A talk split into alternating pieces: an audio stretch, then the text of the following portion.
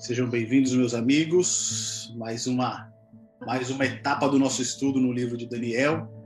Daniel, agora, capítulo 5. A gente viu ali a história do neto de Nabucodonosor, Belsazar. E a gente viu realmente ali que filho de peixe, peixinho é, né? Então a gente uhum. percebe ali que na história de Belsazar ele vai trazer ali vários é, relances né, que ele acabou herdando do seu avô, Nabucodonosor, e a gente vai entender um pouquinho mais essa questão do capítulo 5 aqui, como é que ele se deu e que marca uma fase muito importante, né? Porque ele marca a transição que nós vimos do sonho de Nabucodonosor. A etapa do ouro para a prata, a cabeça para aí o dorso da estátua. Sejam bem-vindos, meus amigos, Alexandrino, Fábio também. Deus abençoe vocês. Nós vamos começar agora o nosso estudo no capítulo 5 e eu convido você agora a uma palavra de oração antes da gente iniciar esse estudo.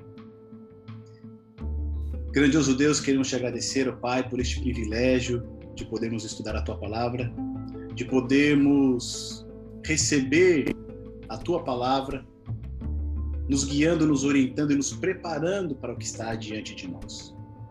Queremos te agradecer a presença dos nossos amigos que dedicaram esse tempo para estudar conosco. Pedimos a iluminação do teu Santo Espírito, Pai, que a tua palavra seja gravada no nosso coração em nome do Senhor Jesus. Amém. Meus amigos, seja bem-vindo, Elias. Tudo bem? Tudo em cima? Boa tarde, irmão Jefferson. Boa tarde, irmão. Feliz sábado. Tudo jóia, ó. Hoje tem um participante aqui, ó. Oh! Miguel. aí, tudo bom, Miguel? Beleza? Miguel. Ô, oh, Corinthians não, Miguel. Que isso? Você tá tentando... Tava pedindo uma senha aqui pra mim. Eu quebrando a cabeça e eu coloquei 1, 2, 3, 4, 5, 6. Olha aí, me hackeou, hein, Elias? Tá vendo? É. Desculpa, desculpa entrar um pouquinho atrasado aí. Imagina, tá. que isso. O, o, Elias não tá somente com o nome de profeta, ele também tem uma barba de profeta. Né, Elias? Ó, esse é o profeta Elias. Amém. Crescendo a cada dia, amém. amém. Meus amigos, Daniel capítulo 5, vou projetar aqui como de costume a nossa apresentação para vocês, para a gente acompanhar junto os pontos principais desse, desse estudo, tá bom? E aí vocês fiquem à vontade aí para poder fazer os comentários de vocês. Lembrando que aqui, né, a gente tá, tá estudando junto. Meus amigos, Daniel, capítulo 5. A gente fez aqui o título do capítulo 5, né? Soberba abatida. A gente teve o orgulho abatido no capítulo 4, que foi a experiência de Nabucodonosor, e aqui no capítulo 5 a gente vê a soberba abatida na figura de Belsazar, neto de Nabucodonosor. Então, a estrutura do capítulo 5 ele ficou da seguinte maneira: nós temos o banquete do rei, um banquete desnecessário. Depois, a afronta do rei ao tomar os utensílios que estavam no templo da casa do Deus dele, mas que pertenciam ao Deus Altíssimo. Depois, nós temos uma escrita misteriosa o pavor do rei ao, ler, ao ver essa escrita, o testemunho da rainha mãe e a chegada de Daniel. E por fim, ali na última parte, a gente vai ter o discurso de Daniel, a repreensão ao rei, a interpretação e por fim, a queda de Babilônia. Esse aqui é o esboço que a gente preparou desse capítulo 5. E iniciando esse nosso estudo, eu queria começar ele com uma frase aqui pra gente. Nem Deus pode afundar o Titanic. Dizem que essa frase ela não é verdadeira, né? Quando construíram o Titanic, dizem que né, os construtores, os engenheiros que trabalharam na construção do Titanic é, não disseram isso, mas depois foi atribuído a eles e por fim ela ficou eternizada, né? Depois do naufrágio, depois do acidente. Nem Deus pode afundar o Titanic. E uma coisa interessante que a gente vê nessa história de Babilônia é que ela era uma cidade tão rica, ele era um império tão próspero, tão poderoso, que dificilmente eles acreditavam que a queda daquele império seria possível. A gente viu que no capítulo 3, no sonho de Nabucodonosor, depois do sonho de Nabucodonosor, ele constrói ali, né, um obelisco, uma estátua inteira de ouro, representando ali o seu mais íntimo desejo, que era tornar o império de Babilônia, o reino de Babilônia eterno. Se a interpretação do sonho que foi dada é que o seu reino teria fim, apesar de ser o mais glorioso, com aquela construção ele queria dizer não, meu reino ele será eterno, Babilônia durará para sempre. E esse é um sentimento também que outros personagens aqui do livro de Daniel e outros personagens também na história de Babilônia, eles compartilhavam. Quando a gente olha é, o contexto desse capítulo 5, Belsazar ele decide fazer um banquete em meio a uma crise que o seu império estava enfrentando. O Império Persa, junto com o Império Medo, né, era o Medo Persa, primeiro o Medo era o império maior, e aí os persas eram menores, foram crescendo, foram crescendo até o ponto em que eles se uniram, né, Império Medo-Persa, mas o Império Persa ele era mais forte, ele era mais poderoso. Do lado do Império Medo você tinha Dário, que no caso ali ele tem um outro nome, né? Dário é o título que ele recebe, e do lado do Império Persa você tem Ciro, o Grande, né? Então, eles se unem e começam ali já alguns ataques, eles haviam destruído a Lídia, eles começam os ataques à Babilônia, e mesmo em meio a essa crise que o Império Babilônico está sofrendo, é, Belsazar decide fazer uma festa, ele decide fazer uma comemoração. E um dos pontos interessantes que ele decide fazer essa comemoração está aqui, ó. Eu quero mostrar para vocês. Nesse próximo slide, que é uma representação né, da, da cidade de Babilônia, e a gente vai ver ele é uma cidade enorme, né, uma metrópole para aquelas épocas, totalmente murada, com o rio Eufrates passando no meio da cidade. E aí alguns historiadores levantam essa questão da cidade de Babilônia, eles dizem o seguinte: os muros de Babilônia eles tinham cerca de 120 metros de altura e 30 metros de largura, ou seja, eram muralhas praticamente intransponíveis né, um cerco ali, aqueles tempos antigos, até conseguir criar alguma brecha nessa muralha, até conseguir né, atacar essa muralha, ele levaria muito tempo. Enquanto isso, ele estaria sendo atacado pelo exército de Babilônia ali que estavam naquelas muralhas protegendo a cidade. Como eu disse, o rio Eufrates ele passava, cortava a cidade ao meio, né? ele era protegido ali na parte das muralhas por um por, por, por, por portões e esses portões ali garantiam que ninguém conseguiria entrar pelo rio. Né? E fora isso, ele abastecia a cidade.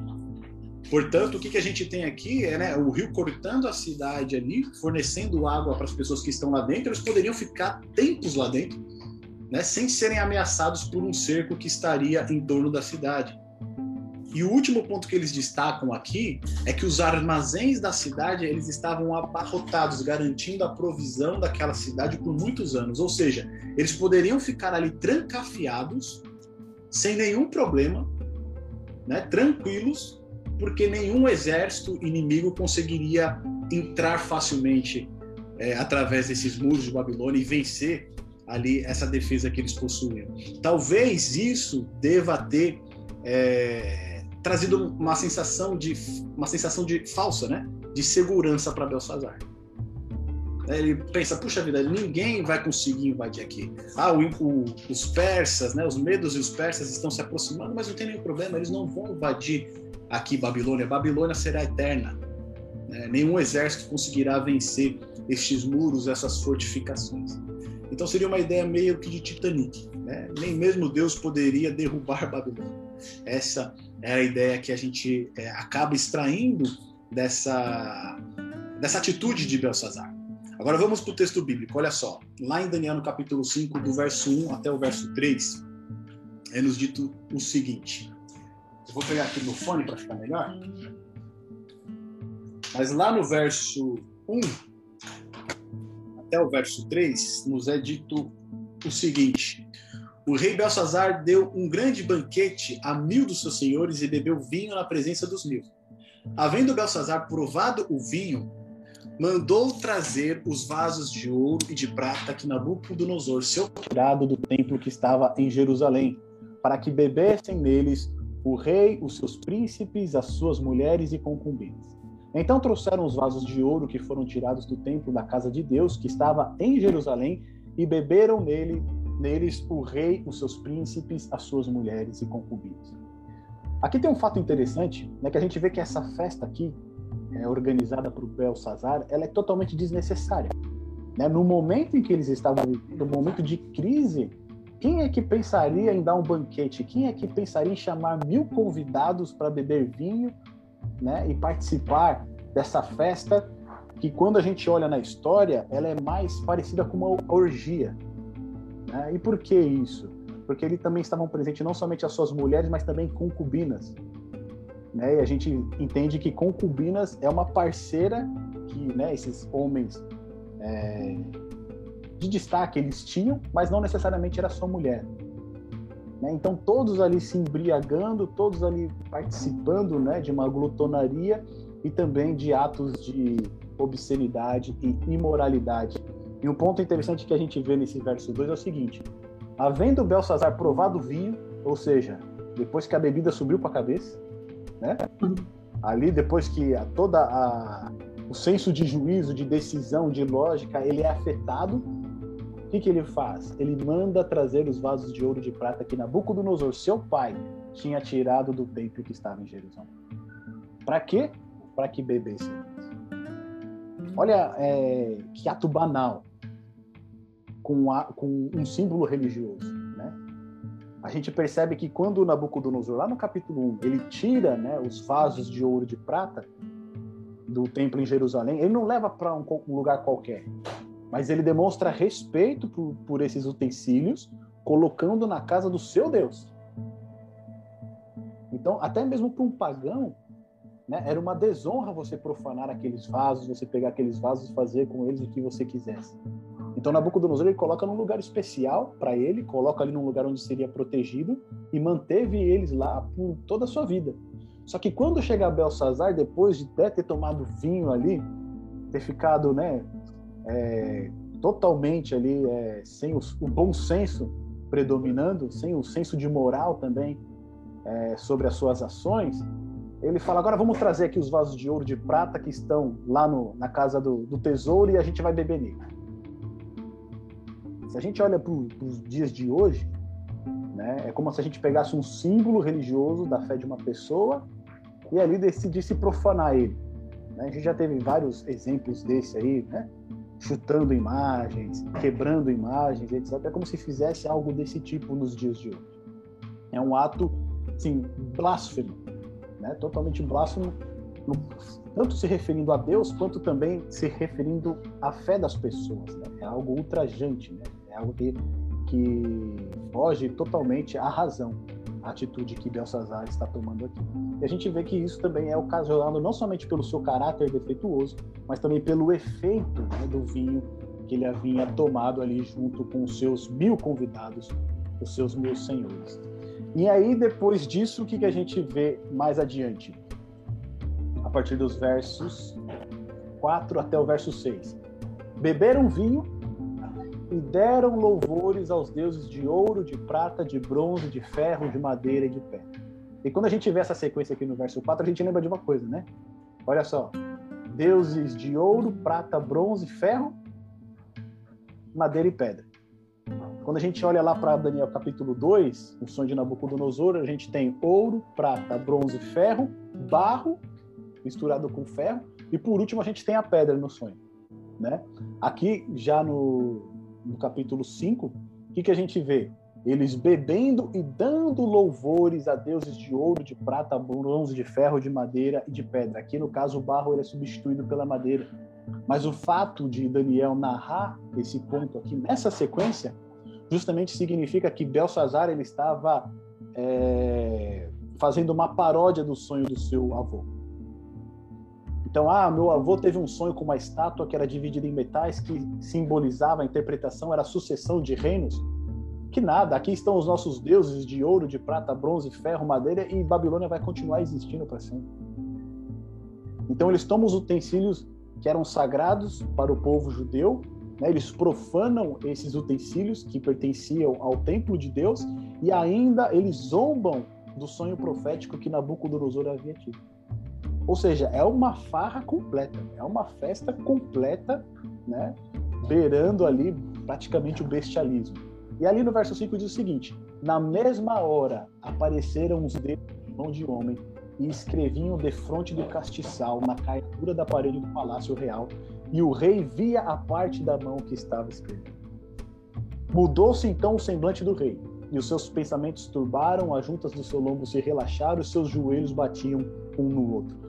E é interessante esse ponto aqui que Nabucodonosor, ele.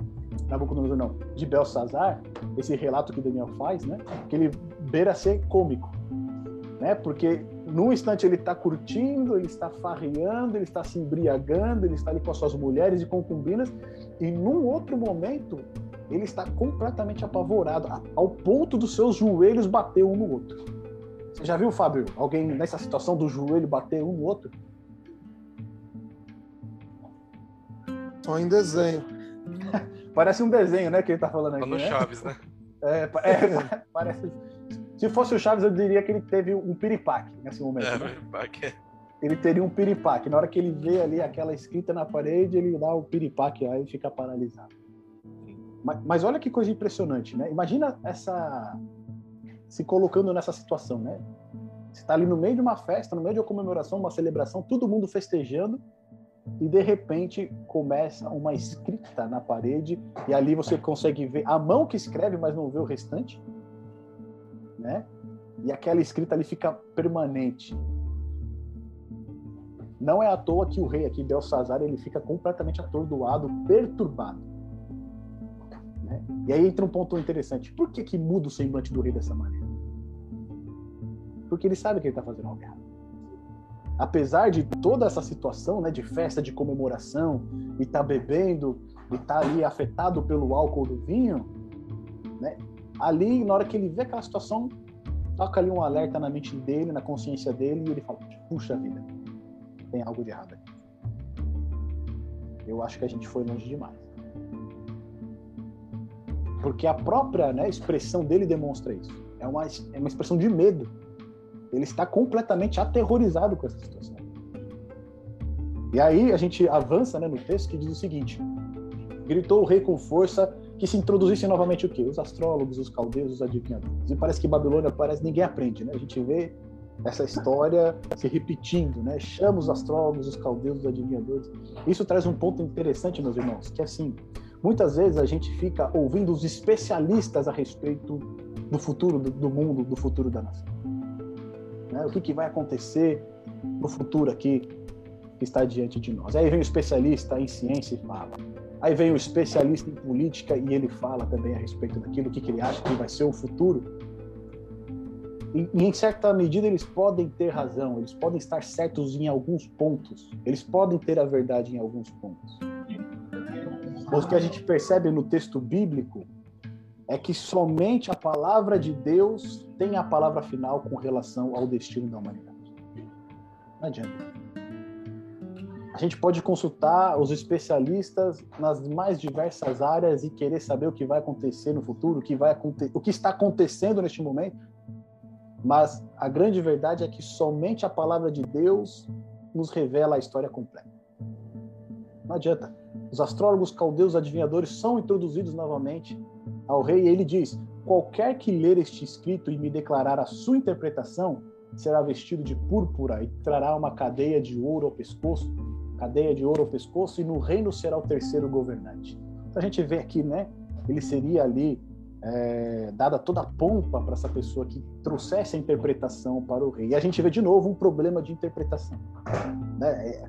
Nesse período que a gente vê de Babilônia, a interpretação ela está constante, né? com Nabucodonosor, agora com Belsazar. Eles não conseguem discernir os sinais, eles não conseguem discernir os eventos que estão acontecendo. E novamente isso traz uma questão importante para nós. Os especialistas, né, os políticos, os governantes, eles não conseguem nos dar uma interpretação correta do que está acontecendo e do que está diante de nós. Eles podem ter uma parte da verdade, mas toda a verdade nós só encontraremos na palavra de Deus. Olha só o que é dito no verso 8. Então entraram todos os sábios do rei, mas não puderam ler o escrito e nem fazer saber ao rei a sua verdade. Alguns especialistas dizem que o, que o texto que foi escrito na parede, ele foi escrito em aramaico. Então eles sabiam o que significavam as palavras, mas eles não conseguiam entender o significado. Estava fora de ordem. Eles não conseguiam entender aquilo ali como que poderia ter uma informação né, é, relevante. É, para eles era um monte de letras ali que estavam em aramaico escrita, mas eles não conseguiam dar um significado para elas. E aí então o rei Belsazar perturbou-se muito e mudou-se o semblante, ou seja, Belsazar ele começa a ficar ainda mais nervoso, mais aterrorizado com essa situação. Então, esse pânico de Belsazar começa a passar também para as outras pessoas, porque os senhores também eles estavam o quê? Sobressaltados. Olha só, então, que a gente vê a partir do verso. Deixa eu ver aqui.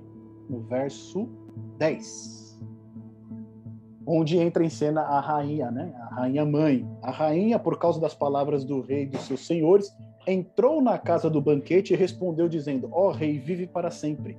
Não te perturbem os teus pensamentos, nem se mude o teu semblante. Não se preocupe com isso.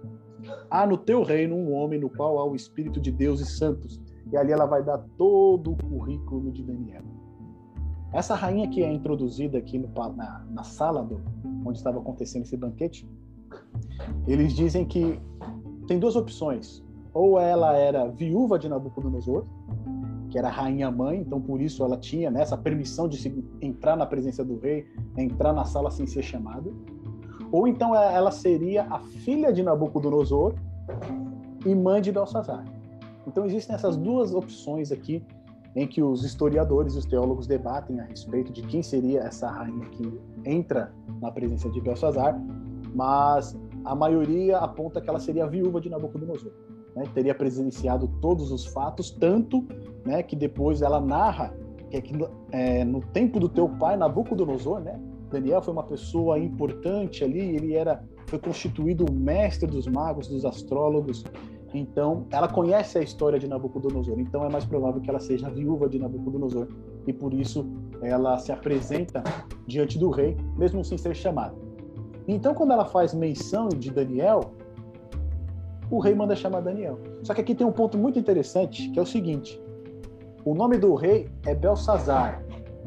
O nome de Daniel, qual que era lá em Babilônia? Vocês lembram? Belsazar. Belsazar, né? Uhum. Aqui tá Beltesazar, né? Mas esse é um ponto interessante, porque esse Beltesazar foi o próprio Daniel que escreve, porque o nome dele era Belsazar. Só que para não fazer uma honra ao rei Bel, ele coloca o T junto. Então, quando ele se refere a ele escrevendo, ele coloca Beltesazar. Mas o nome de Daniel lá na Babilônia era Belsazar, era o mesmo nome do rei. Isso leva um ponto interessante que o rei ele tinha o mesmo nome de Daniel, mas no momento em que ele vê a escrita na parede, ele não chama Daniel. E é difícil, né? Você, por exemplo, você tem uma pessoa que tem o mesmo nome que, que você. Né? Essa pessoa foi uma pessoa importante no reinado do seu avô. Ela estava constituída sobre todos os magos, sobre todos os astrólogos, e num momento como esse, né, ele já tinha a fama de interpretar essas questões difíceis, você não chama ele, mesmo ele tendo o mesmo nome que você. O caso aqui, Belsazar está fugindo daquilo que ele sabe que é iminente. É mais ou menos a atitude de Nabucodonosor lá no capítulo 4, quando ele tem o sonho, que ele já tinha ideia do que representaria aquele sonho, mas meio com medo de ouvir a verdade. Olha só então no verso 13, como que Belsazar se refere a Daniel. Falou o rei dizendo a Daniel: És tu aquele Daniel, um dos filhos dos cativos de Judá, que o rei meu pai trouxe de Judá? Olha o desprezo com que ele trata Daniel. Você consegue perceber nessas palavras né, um certo ar de arrogância dele? Ele fala, é você aquele Daniel. Ele não chama Daniel de Beltesazar, porque é o mesmo nome dele. Então ele chama de Daniel. Né? És tu, Daniel, um dos filhos dos cativos de Judá, que o rei meu pai trouxe de Judá, ou seja, você é um cativo, vocês foram escravizados. Remetendo de novo lá no capítulo 1. Né? A vitória de Babilônia sobre o povo de Deus representava a vitória dos deuses de Babilônia sobre o Deus verdadeiro, sobre o Deus de, dos judeus. Então ele já está colocando esse ponto aqui para Daniel. Ele está querendo pautar a interpretação que Daniel vai dar com relação à escrita na parede. Lá no verso 15 ele diz: Agora mesmo foram introduzidas à minha presença, mas não puderam dar a interpretação destas palavras, se referindo aos astrólogos, né, aos caldeus. E aí no verso 16: Eu, porém, tenho ouvido dizer de ti que podes dar interpretação e resolver dúvidas. Agora, se puderes ler este escrito e fazer-me saber sua interpretação, serás vestido de púrpura e terás cadeia de ouro ao pescoço, e no reino será o terceiro governante. Aquele, né, de novo, faz a sua promessa para aquele que trouxer a interpretação, e um fato curioso aqui que ele diz que será o terceiro governante. Né? E aí muitos questionam. Mas se ele era o rei de Babilônia, por que ele diz que Daniel será o terceiro governante? Né? O terceiro no poder.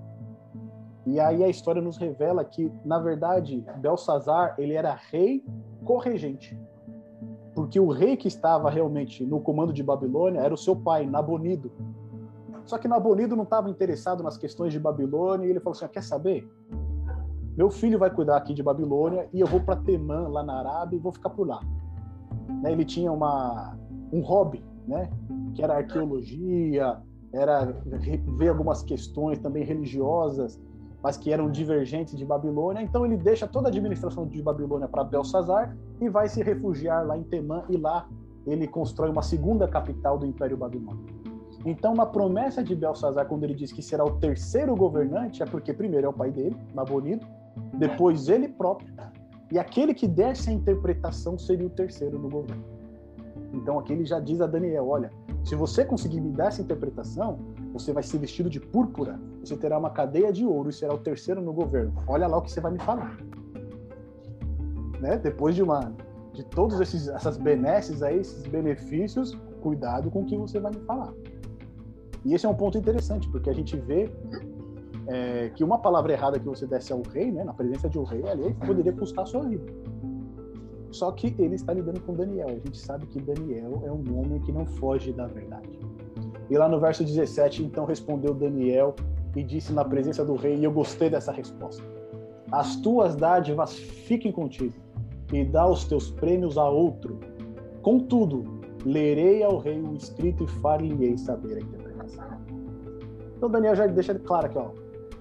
As tuas dádivas, fica contigo e dá os prêmios que você quer dar a outro. Mas mesmo assim eu vou ler ao rei o que é o que foi escrito e vou dar a interpretação. Aqui ele revela um ponto muito interessante, né? Daniel era um homem que não se corrompia. A gente vê isso desde o capítulo 1 quando ele não aceita ser, ter o seu estilo de vida mudado pelo rei Nabucodonosor. Né? Todas essas é, esses presentes que Belsazar está oferecendo aqui, para Daniel pouco importa. Para ele não interessa. Né? Ele não está preocupado em acumular terror, tesouros aqui na terra, mas ele está preocupado em ter os seus tesouros no céu. E aqui também revela né, uma certa é, repreensão nas palavras de Daniel. A gente, a gente sempre vê Daniel comedido, usando as palavras, né? Com cuidado, com gentileza, mas aqui a gente vê Daniel com uma é, com um ar de irritação. E é totalmente claro isso, né? Diante daquilo que o rei estava fazendo. Tirou os utensílios sagrados do templo, que era de Jerusalém, estava ali bebendo, né? É uma futilidade, né? Imagina quantos outros cálices, quantos outros vasos eles não deveriam ter, mas não, eles decidiram pegar aqueles que pertenciam ao Deus Altíssimo. E lá no verso 20 diz o seguinte: ele vai, Daniel então vai narrar toda a história de Nabucodonosor. Ele vai falar como Nabucodonosor ele era grande, como ele foi conquistador, como ele venceu, né, como foi dado a ele todo o domínio. Mas quando o seu coração se exaltou e o seu espírito se endureceu em soberba, foi derrubado do seu trono real e passou dele a sua glória. Então, Daniel lembra a história de Nabucodonosor, que era avô de Belsazar, lembrando inclusive a queda de Nabucodonosor, o que havia acontecido com ele quando ele se exaltou, a gente viu lá no capítulo 4. E quando chega no verso 22, ele diz o seguinte: E tu, Belsazar, que é seu filho, não humilhaste o teu coração, ainda que soubesse de tudo isto. Olha que, que palavra, essa palavra vai penetrante, né? É como se fosse direto no coração ali de Belsazar. Belsazar sabia de toda a história do seu avô, sabia de tudo que tinha acontecido, mas ainda assim, mesmo sabendo o que aconteceu com seu avô Nabucodonosor, ele não se humilhou diante do Deus Altíssimo. Pelo contrário, no verso 23 diz: E te levantaste contra o Senhor do céu. A atitude que ele teve ali naquele banquete né, tomando os vasos do templo, fazendo ali de copo, bebendo, né, participando com uma orgia ali com seus convidados, né, é, é uma afronta ao Deus verdadeiro. Pois foram trazidos à tua presença os vasos da casa dele, e tu, os teus senhores, as tuas mulheres, as tuas concubinas, bebestes vinho. Além disto, deste louvores aos deuses de prata, de ouro, de bronze, de ferro, de madeira e de pedra. E aí ele diz, né? Olha que loucura é essa, Belsazar. Vocês estão agindo de uma maneira irracional. Vocês tomaram os vasos do Deus verdadeiro, começaram a beber nestes vasos e começaram a dar louvores a deuses de prata, ouro, bronze, ferro, madeira e pedra que não veem, não ouvem e nem sabem. aquilo que o Fábio comentou no último estudo, né? É loucura. Eles estão agindo aqui verdadeiramente como loucos. Mas a Deus, em cuja mão está a tua vida e de quem são todos os seus caminhos, a Ele não glorificasse. E aqui é, vem uma questão muito importante para a gente, né? É, a quem muito foi dado, muito lhe é exigido. A responsabilidade de Belsazar era maior do que Nabucodonosor. Por quê? Nabucodonosor ele tinha algum conhecimento do Deus Altíssimo, mas ele né, foi conhecendo ao longo ali do restante da sua vida junto de Daniel e de seus amigos. E à medida que ele ia conhecendo, ora ele se rendia, ora não, mas no fim a gente vê ele se rendendo completamente a Deus. Só que a história de Nabucodonosor era conhecida de todas as pessoas ali do reino e era conhecida de Belsazar, ou seja, ele tinha um conhecimento prévio. E esse conhecimento prévio que ele tinha do Deus verdadeiro exigia o que dele? Uma resposta positiva a esse conhecimento. Né? E esse é um grande ponto. Quanto mais nós conhecemos a palavra de Deus, quanto mais nós nos aprofundamos no conhecimento da palavra de Deus, mais é requerido de nós. Que nós nos harmonizemos com aquilo que a palavra de Deus requer de nós. Né? Belsazar, ele não louvou a Deus, não glorificou a Deus em cuja mão está a tua vida e de quem são todos os teus caminhos. O Salmo 150, verso 6 vai dizer, né? Todo ser que respira, louve ao Senhor. Porque tudo é obra de Deus. Todo ser que vive foi criado por Deus. Não importa se ele crê em Deus ou se ele não crê, mas ele é obra das mãos do Criador. E é por isso que diz, né? Todo ser que respira, louve ao Senhor. E já Belsazar aqui, né, ele não somente é, glorifica a Deus, ele não somente louva a Deus, mas pelo contrário, ele se levanta contra o Senhor do céu. Tem uma, tem a nossa irmã Maria, levantou a mão aqui. Você quer falar, minha irmã? Fica à vontade.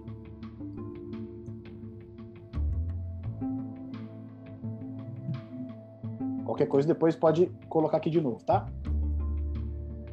Então a gente vê essa atitude de, de... Pode falar, minha irmã. Pode ligar o microfone e pode fazer sua, sua pontuação.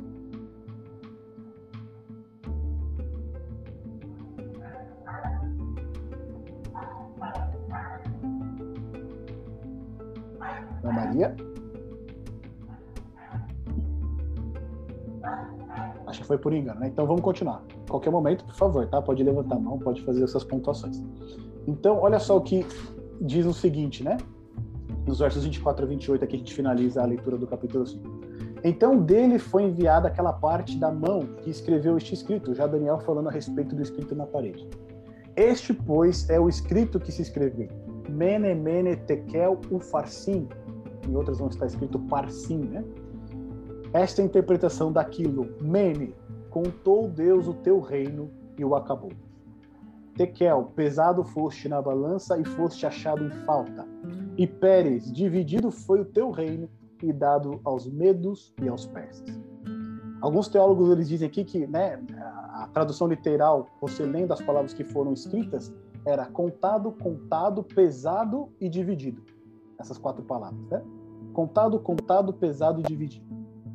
Aparentemente elas não fazem nenhum sentido, era por isso né, que os caldeus, os astrólogos não entenderam mas um fato curioso é o seguinte: é, Belsazar ele era um grande comerciante em Babilônia, além de ser rei.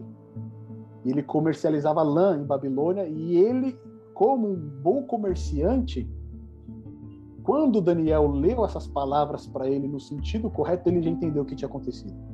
Porque contado, contado, pesado e dividido seria como se fosse dito queima de estoque. Ou seja, está tudo em liquidação. E o que, que está em liquidação? O que, que está né, queimando o estoque ali? É o reino de Babilônia. Ou seja, eles foram contados, foram pesados, e no momento em que foram pesados, eles foram achados em falta. Por conta disso, o reino deles foi dividido e foi entregue aos medos e aos persas.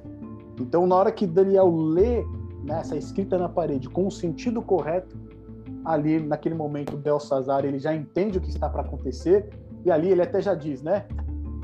É, então mandou Belsazar que vestissem a Daniel de púrpura e que lhe dessem uma cadeia, pusessem uma cadeia de ouro no pescoço e proclamassem a respeito dele que havia de ser o terceiro no governo do seu reino. No verso 30 diz: Naquela noite foi morto Belsazar, rei dos caldeus. E Dario, Dário, o medo ocupou o reino, sendo da idade de 62 anos. Aqui a gente vê a queda de Babilônia e a gente vê aqui também a transição do sonho de Nabucodonosor. A primeira etapa, a cabeça de ouro para o dorso de prata. E um ponto muito interessante que a gente vê aqui, meus amigos, é o que está escrito lá no livro de Isaías e no livro de Jeremias.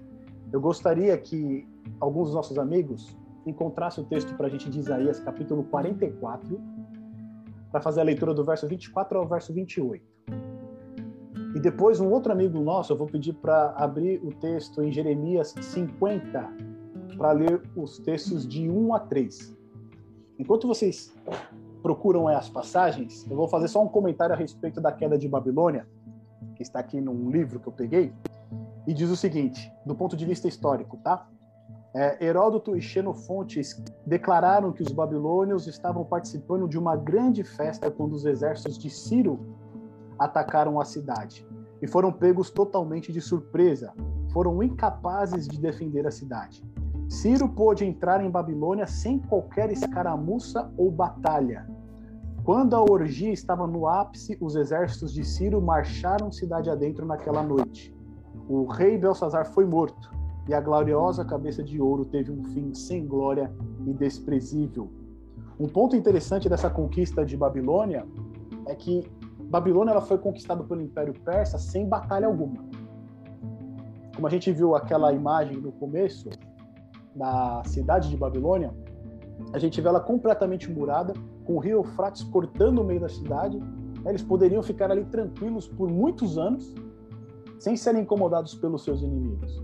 Só que o que Ciro fez? Eles desviaram o curso do rio Eufrates, eles criaram um canal, um canal paralelo ao rio Eufrates, e com isso a vazão do rio Eufrates diminuiu. Ela diminuindo, eles conseguiram passar por debaixo dos portões onde o rio também passava, e invadiram ali a cidade sem nenhuma batalha, sem nenhum esforço, enquanto muitos, né, daqueles que deveriam estar guardando a cidade estavam comemorando, estavam festejando. Diz que Ciro e o seu exército passaram com as águas é, nas canelas, né, ali abaixo dos júris. Então a gente percebe, né? Olha que coisa absurda essa, né? Eles estavam em meio a batalha, eles estavam sendo é, cercados pelo inimigo e mesmo assim eles preferiram né, cometer essa loucura, essa insanidade de não somente fazer essa festa, mas também afrontar o Deus Altíssimo, aquele que é o único que poderia proteger eles numa situação como essa. E aí, voltando lá para os nossos textos, quem encontrou Isaías 44, verso 24 a 28, por favor, lê para a gente.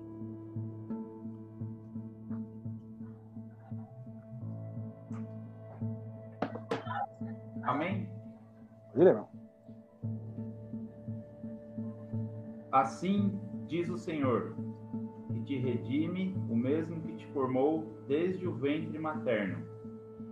Eu sou o Senhor, que faço todas as coisas, que sozinho estendi os céus e sozinho espraiei a terra, que desfaço os sinais dos profetizadores de mentiras e enlouqueço os adivinhos, que faço tornar atrás os sábios, cujo saber converto em loucuras, que confirmo a palavra do meu servo e cumpro o conselho dos meus mensageiros, que digo de Jerusalém.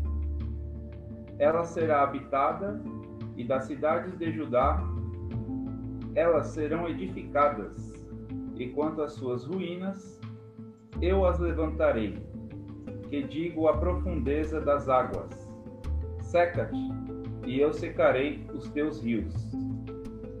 Que digo de Ciro: Ele é meu pastor e cumprirá tudo o que me apraz.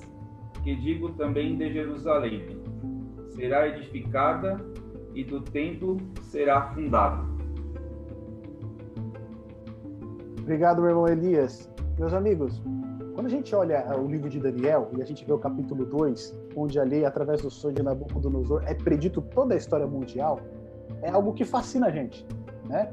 A gente fala, puxa vida, é, Deus revelou ali a Nabucodonosor toda a sequência dos impérios mundiais, né? toda a história da humanidade resumida ali nos grandes impérios que estão é, em relação com seu povo, até o fim dos tempos.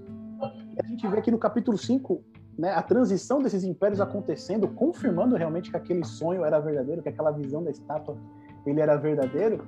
Mas, meus amigos, Isaías, que teve o seu ministério profético ali por volta de 700 anos antes de Cristo, ou seja, 100 anos antes de Daniel, ele já havia predito a respeito de Ciro, o persa.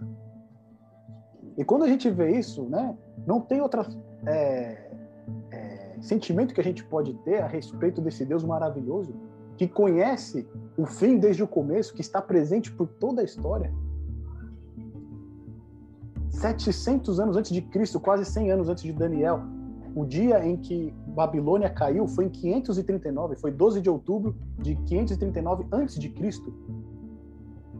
Olha quanto tempo se passou e muito antes disso Deus já havia predito que Ciro seria aquele que iria libertar, né, o povo judeu ali da, da opressão de Babilônia e depois mais tarde ia permitir a reconstrução ali do templo. Olha que coisa fantástica, Deus já tinha tudo isso escrito. Agora, olha outro, outra coisa interessante. Quem que encontrou para a gente Jeremias 50, verso de 1 a 3? Quem encontrou pode ler, por favor.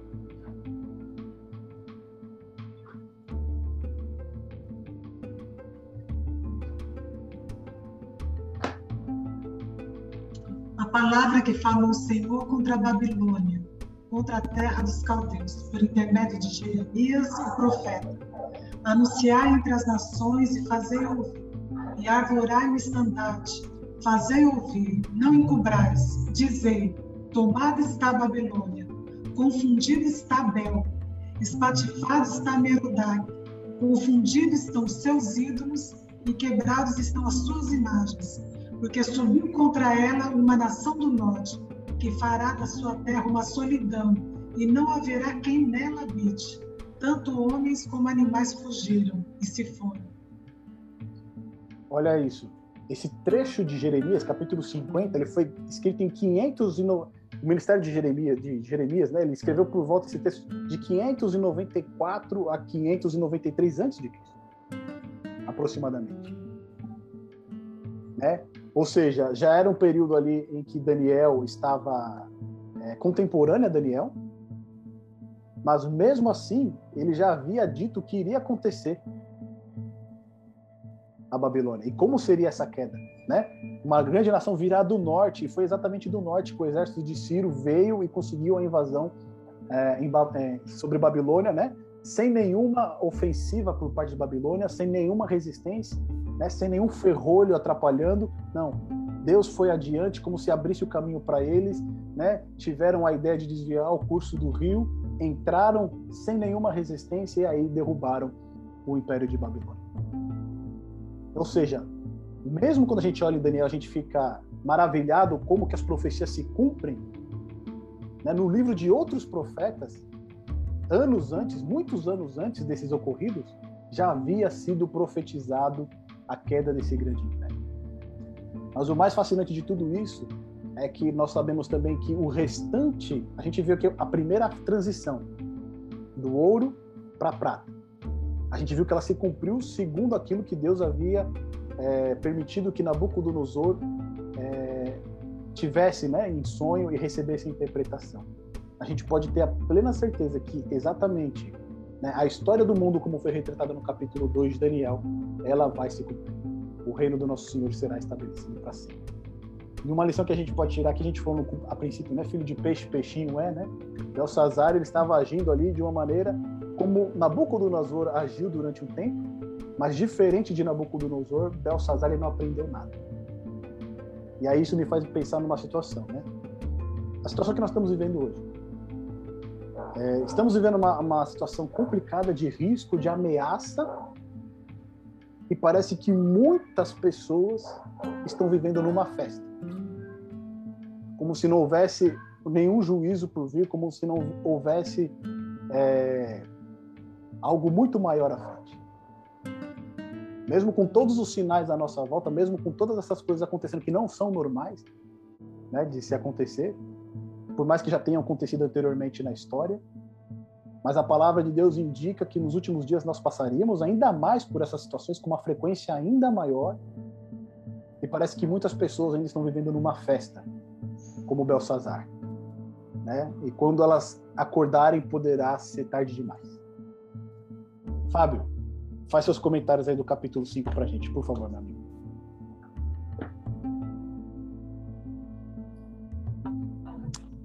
Ah, muito bem explanado aí, né, por você.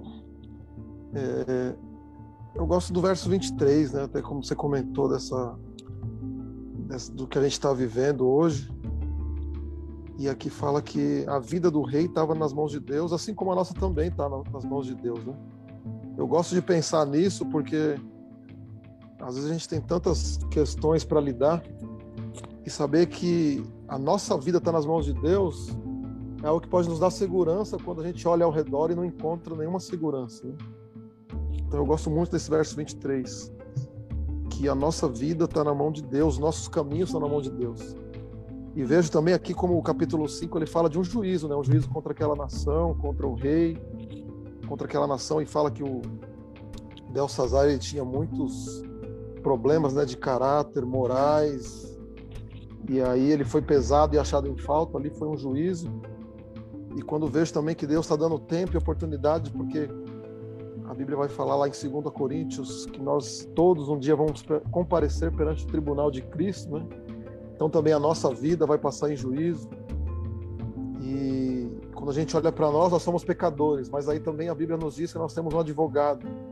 Então nós não estamos sozinhos nesse juízo. Nós temos alguém que nos defende, né, nesse juízo e também mais do que nos defende, ele pagou o preço dos nossos pecados. Então eu vejo que assim a gente tem um tempo e o tempo que Deus está dando para a gente é uma oportunidade para nós estarmos com a vida nas mãos dele para a gente arrumar o que tem que arrumar, para a gente colocar nossa confiança, nossa dependência em meio às lutas que a gente vive todos os dias, né? Mas eu gosto de pensar que a nossa vida está na mão de Deus e de que Ele tem dado um tempo de misericórdia para que a gente tenha um, um final, de, um desfecho diferente do rei Belsazar, né? Que teve oportunidade, mas ele acabou blasfemando de Deus e não fazendo caso, é, querendo na sua festa ali de orgia, é, tomar vinho na, na, nos utensílios sagrados de Deus. Ou seja, ele desprezou a oportunidade que ele teve, que a, que a gente possa aproveitar as oportunidades que Deus nos dá, né, que a nossa vida possa estar nas mãos, dele e que no juízo a gente possa ser aprovado. Bênção pura. Esse ponto que o Fábio comentou, dos desvios de caráter de Belsazar, a gente pode dizer que é o pecado contra o Espírito Santo, né? Porque ele foi, ele sabia toda a história de Nabucodonosor, né? ele conhecia o testemunho, sabia quem era Daniel, tinha o mesmo nome que ele, ele foi rejeitando aquela mensagem, rejeitando, rejeitando, rejeitando, ao ponto até de realmente ali, né, realmente chutar o balde e falar assim, agora eu vou, vou ao máximo, né? Se tem um ponto que eu vou, assim, mais baixo possível vai ser. Vou pegar os utensílios do tempo ali, vou tomar ali, vou beber vinho nele, vou profanar esses utensílios. Né? Foi a rejeição da palavra de Deus contínua que levou a ele até esse ponto aí irreversível, né? um ponto que não tem volta. Porque o relato que é interessante de Daniel é o seguinte: após as palavras de Daniel, repreendendo, né, que foi um risco para o próprio Daniel, né, porque ele repreendeu primeiro o rei e depois ele falou o que significava. Isso é, isso que é interessante. Ele não deu direto o significado que estava escrito, mas primeiro ele repreendeu o rei e aí depois ele dá o significado das palavras. É que a gente não vê nenhum arrependimento de Belsazar. Mesmo depois das palavras de, de Daniel, né, ele não expressa nenhum arrependimento, ele não se humilha, ele não se prostra, ele não pede perdão, ele não faz nada. Ele fala: não, então tá bom, traz aqui a púrpura, dá para Daniel, dá as cadeias de ouro para ele e tá tudo certo, né? Ele não expressa um arrependimento, ele não expressa ali é, é como se estivesse realmente cauterizado, né? O coração está endurecido, mesmo com a sua vida em risco ali, ele não se preocupa com isso. E é por isso que é dito que no verso seguinte que naquela mesma noite do Alçazar também ele teve acaba a sua vida. Pedrão, você sempre tem uma pergunta. eu uma, eu, quando eu li esse capítulo, eu percebi que ele é bem curto, né? Eu tinha começado no começo historicamente ele é bem curto, né? Porque tem a parte do, do, do rei, ele encontrou, por exemplo, do, em relação aos anteriores, né? Nabucodonosor tinha a parte dos sonhos. Esse daí foi a mensagem, foi a mensagem na parede, né? A escritura na parede. E já na escritura na parede, em pouco tempo já se o capítulo já se resolveu, né? Por exemplo, no último, é que você falou agora, né? Que não mostrou nenhum remorso e tudo mais. Apareceu Daniel, respondeu para o rei e em um versículo só, em um último 29, né?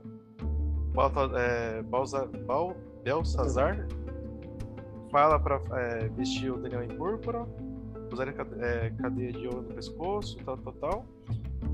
E na 30, da mesma forma, na mesma noite foi morto Belsazar. Tipo, não teve um assunto do, do igualzinho do Nabucodonosor, que teve um testemunho, né? Sim.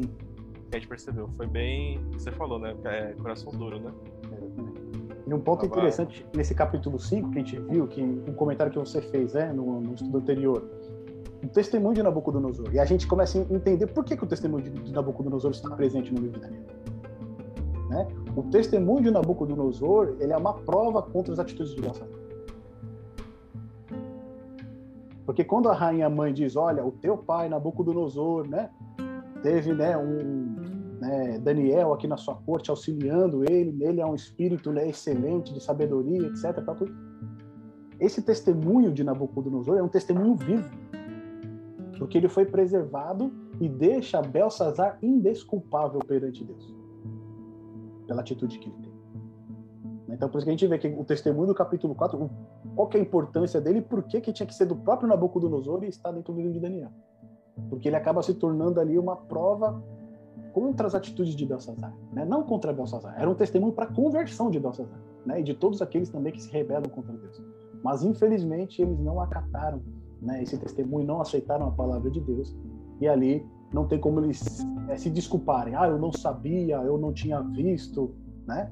Eu não sabia o que eu estava fazendo. Não, a história era conhecida de todos e ele poderia muito bem ter acolhido essa verdade, mas ele preferiu rejeitar.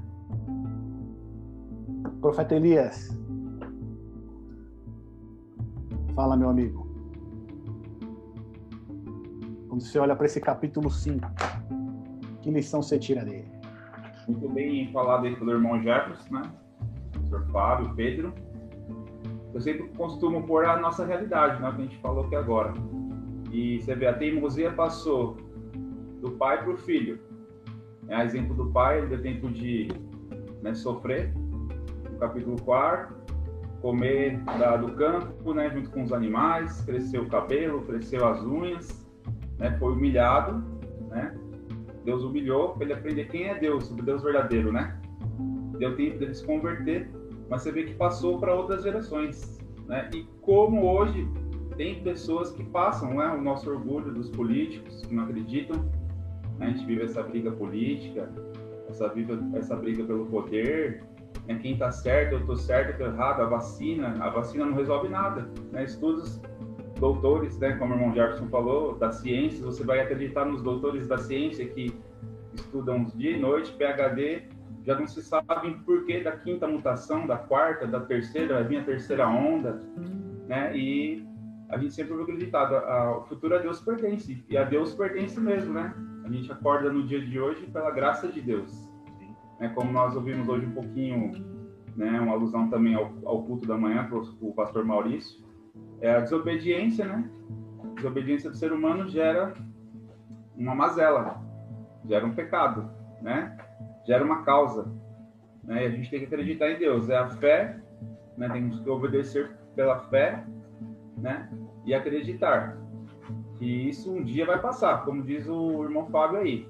Seremos julgados, né?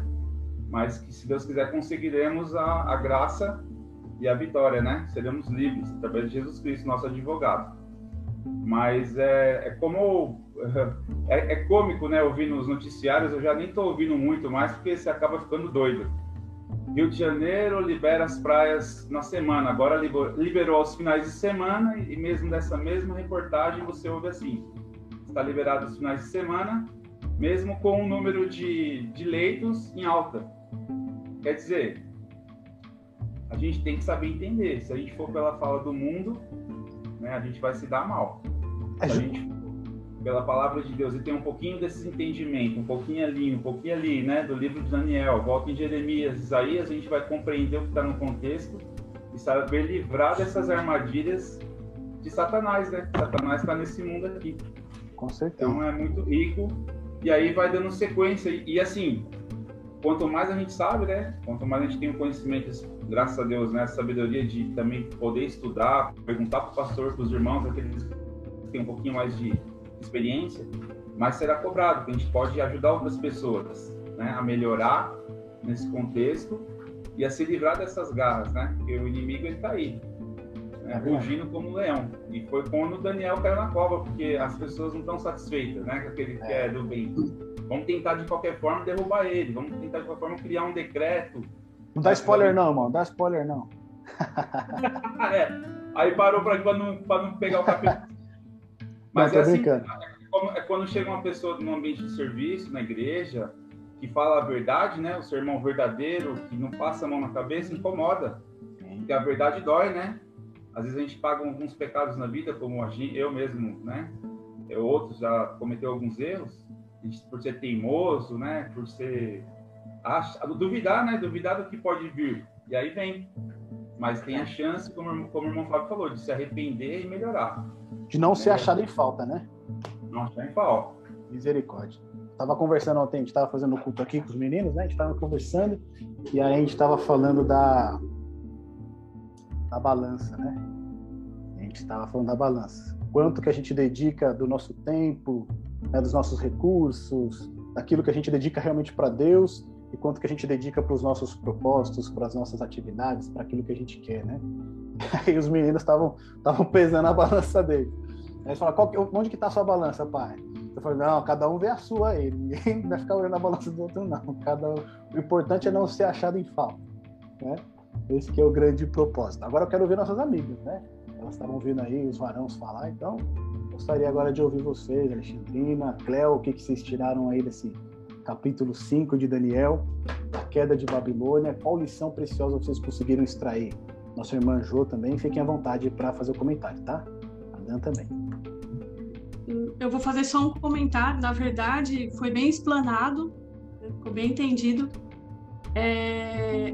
O que eu queria comentar é que você colocou, quando você começou, falando que quando ele, como ele, quando ele começou a beber, ele pediu para trazer os, os utensílios, né, da casa do Senhor. Um doidão. E, doidão. e a gente vê que ele mesmo alterado, que eles deviam estar tá muito, muito alto já, quando ele vê aquela mão, né, aqueles dedos escrevendo, ele entra em pânico. E nós vemos quantas pessoas falarem hoje que bêbado não sabe o que faz.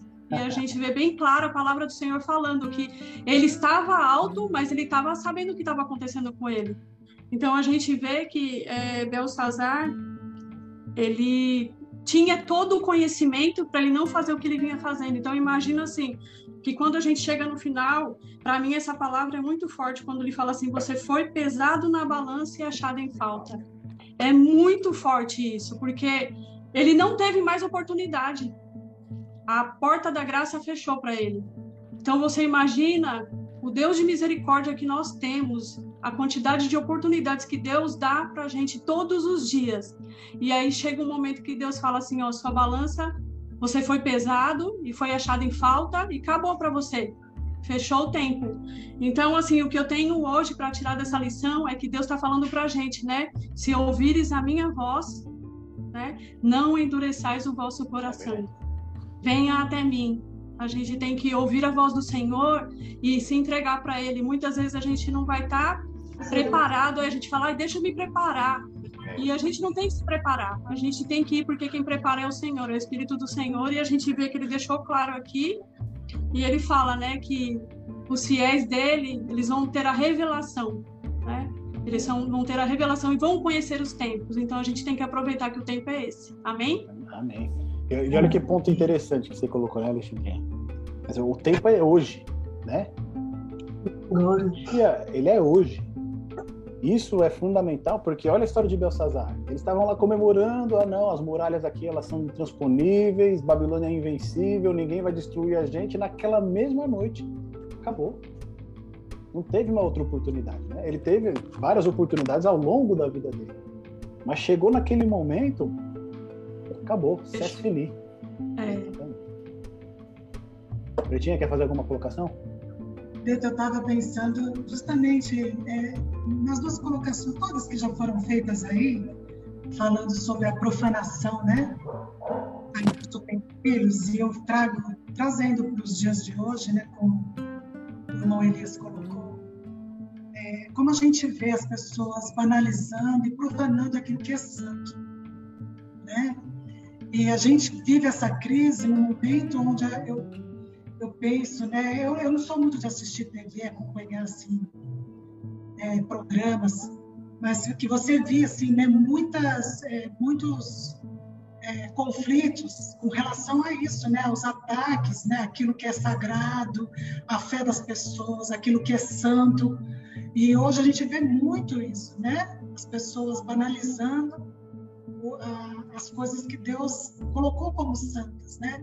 Zombando da palavra de Deus, muitos escarnecedores, né? Como Pedro diz né, na sua segunda carta, os dias apareceram muitas pessoas escarnecendo e dizendo, né?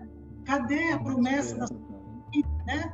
Porque desde os dias de, de Adão, de Noé, de, as coisas são como são. Quer dizer, a Bíblia, então, ela relata todos esses exemplos para nosso nossa advertência, né? E quando é, o Fábio também coloca nessa questão assim, de que, do, da responsabilidade né, daqueles que têm conhecimento, é, quanto mais conhecimento, mais responsabilidade, como você comentou também, eu penso na, naquelas palavras de Paulo, que são duras. Esse capítulo, assim, para mim, ele foi um capítulo difícil, um capítulo duro, porque ele retrata o que nós estamos vivendo, o que muitos estão vivendo né? Quando Paulo diz assim que os homens serão indisculpáveis perante Deus, né?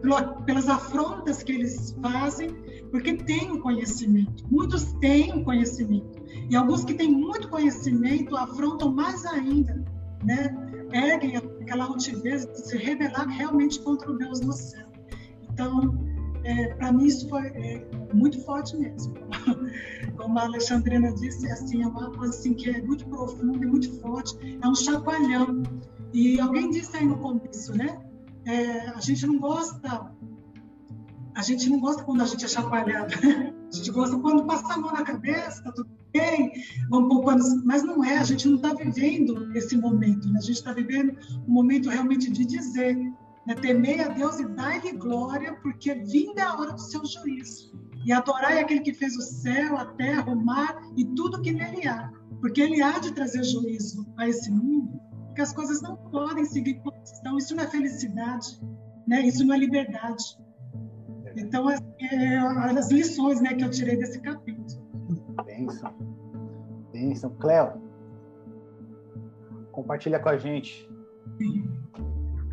Então, assim, além de tudo que foi dito aí, com muita propriedade por vocês, fica muito claro a teimosia né, deles. Eles são muito teimosos e, ao mesmo tempo é que eles têm palavra, eles dizem para o Daniel fazer, né, interpretar o que eles precisam e eles cumprem. Eu vou te dar isso, eu vou te dar aquilo, mas eles não conseguem ter a mesma firmeza quando se trata em ter respeito em relação a Deus né? Eu vejo muito disso daí, o quanto eles são teimosos e são aquelas pessoas assim que para eles o que importa é o momento, né? Não é o depois, não é o não é o cotidiano, né? Não é aquela linearidade que a gente tem que ter em relação à obra de Deus, em relação a gente, a postura que a gente tem que ter tanto perante a Deus quanto a sociedade, né? Sim, com certeza. É assim que eu vejo. E esse ponto que você destacou, ele é excelente, né? Porque com relação às outras coisas eles cumprem certinho, né? Entregam uhum. as honrarias, entregam uhum. todos os presentes, mas com relação àquilo que Deus pede, eles, né? É aquela história, né? Eu pego a Bíblia, eu tiro aquilo que que não me convém, né? E fico só com aquilo que, uhum. que, que, eu aceito, né? Então, aquilo eu vou cumprir, mas aquilo que, que me afeta de alguma maneira eu deixo de lado. E é exatamente essa postura, essa postura que eles têm, né? A gente vê tanto Nabucodonosor como o Belsazar também tem a nossa postura aí, é, em desprezar algumas, alguns termos da palavra de Deus. Irmã Jô. É, eu vou pegar só um ganchinho, né? Que eu gostei. Bom, é histórias, histórias e histórias. E nós cristãos temos que viver a nossa história dentro da ressurreição, né? Achei muito interessante o que você falou que para muito, para quem muito se dá, muito será cobrado, né? Então eu gosto muito desse capítulo da história muito de Daniel,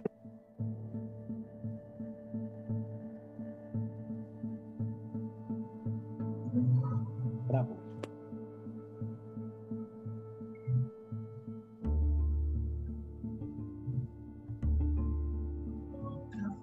Vamos ver se vai voltar. Aí, geralmente, o pessoal acha que nós, quando a gente pede ao Espírito Santo que ilumine o médico, que, que nós somos feiticeiros. Entendeu? Nós somos feiticeiros. Porque não é o remédio que vai fazer efeito, o remédio vai deixar a pessoa louca. Então, é mais ou menos aqui. É, A desobediência é que gera tudo. Então, nós, remido hoje no Cordeiro, temos que pedir muitas luzes. Como o Elias falou, o povo não está mais nem aí com nada, não. Entendeu? E Jesus vem na, na pergunta: será que eu encontrarei fé quando eu voltar na terra? Então, amados, dentro de tudo isso daí de Daniel, vamos vigiar e orar em muito, viu? Porque a coisa vai complicar dia por dia. Amém. Cortou um pouquinho ali, mas a gente conseguiu pegar ali o finalzinho ali, o desfecho que a, que a irmã colocou pra gente. E, e esse é o ponto que a irmã Jo comentou pra gente, e o Fábio também disse, né? É, lembrando que Cristo vem Ei, a Lia tá lá. num contexto de juízo, mas ele vem num contexto também, é, num contexto de redenção, de salvação, libertação, mas ele vem num contexto de juízo, né? Ele vem num contexto de juízo. Na volta de Jesus, a gente só tem é, dois grupos: daqueles que serão remidos e daqueles que irão se perder. Né? Não vai ter uma outra oportunidade, também não vai ter um terceiro grupo. São apenas dois grupos. Né? É aqueles que foram pesados na balança e foram achados né, bem e aqueles que foram achados em falta. E diante disso, né, quando a gente avançar um pouquinho mais, daqui uns tempos, né, daqui um mês ou dois meses mais ou menos, né, Fábio? Quando a gente for para Apocalipse, a gente vai ver a queda de Babilônia espiritual, né? A gente está vendo aqui a queda da Babilônia literal, o reino de Babilônia caindo, mas a gente já viu Babilônia em Gênesis 11, ele afrontando o, o, é, é, a Deus, né, na construção da Torre de Babel. Então, Babilônia, ele é um símbolo de oposição a Deus. E a gente vai ver esse, essa Babilônia espiritual, assim como existe Israel espiritual hoje, nos nossos tempos, nós vamos também ver Babilônia espiritual, que está imperando hoje, que está reinando hoje também, a queda dela, como ela vai se dar. Vai ser algo semelhante ao que nós vimos aqui é, com a queda da Babilônia literal. Meus irmãos, alguma, mais algum ponto vocês gostariam de colocar? Alguma dúvida que ficou? Alguma questão que ficou meio nebulosa vocês gostariam de levantar? Fiquem à vontade, tá bom? Ô Jefferson, não tem dúvida, é, só no finalzinho aí, quando você for orar, né? Colocar o nome de uma pessoa, é Helvi, né? Quem? É uma amiga nossa, Helvi. Helvin, Isso. tá bom? Do céu! Ela teve Covid e os sintomas pós-Covid tá. Porque ela tá com tremedeira, esquecimento e falta de coordenação motora. Então, pedi para orar por ela aí. É difícil. Helvin, né? Jefferson, vou pedir então também para você orar pela irmã Cidinha, tá? Ela fez teste hoje e deu positivo. Deu positivo. Mas né? ela tá se sentindo bem, né? Então, mas vamos orar por eles. Amém. Amém, meus irmãos. Meus irmãos, próximo sábado às 16 horas, nós vamos ter aí o capítulo 6 de Daniel. O Elias já deu spoiler ali pra gente. Né, Ele também é um capítulo curto, né? É lançado ali na, na, na, na Cova dos Leões, também é uma história bastante conhecida, mas é uma história muito emblemática, né? De firmeza, de caráter. Novamente a gente vê aqui Daniel, ele é, representando muito bem o Deus a quem ele serve, tá bom? Então convido vocês a fazer o estudo do capítulo 6 e aí já se preparando, porque a gente vai entrar a partir do capítulo 7, aí, aí eu vou pedir água, viu, Fábio? Quando entrar a partir do capítulo 7 em diante ali, eu, eu tô suando já para quando chegar no capítulo 11. Meu Deus. Orem por mim aí, meus irmãos. Vamos orar então, meus queridos? Vamos fechar os nossos olhos, dirigir uma oração. A Helve, né, Fábio? E a irmã Cida também. Grandioso Deus, queremos te agradecer, Senhor, por este privilégio de estudar a tua palavra e constatar mais uma vez, ó Deus, que o mundo está nas tuas mãos. A nossa vida, a nossa história está nas tuas mãos e somente a tua palavra tem a verdade com relação ao que há de vir, Pai. Dá-nos sabedoria para compreender, para sermos guiados pelo teu Santo Espírito, para fazer a tua vontade, fazer o teu querer, a aceitar essa palavra em nossa vida e não agir com teimosia, não endurecer o nosso coração diante do teu chamado, um chamado de salvação. Pai querido, queremos entregar nas tuas mãos a vida da Health, Pai. É mais uma filha tua que foi atingida por esse vírus e agora está enfrentando as sequelas.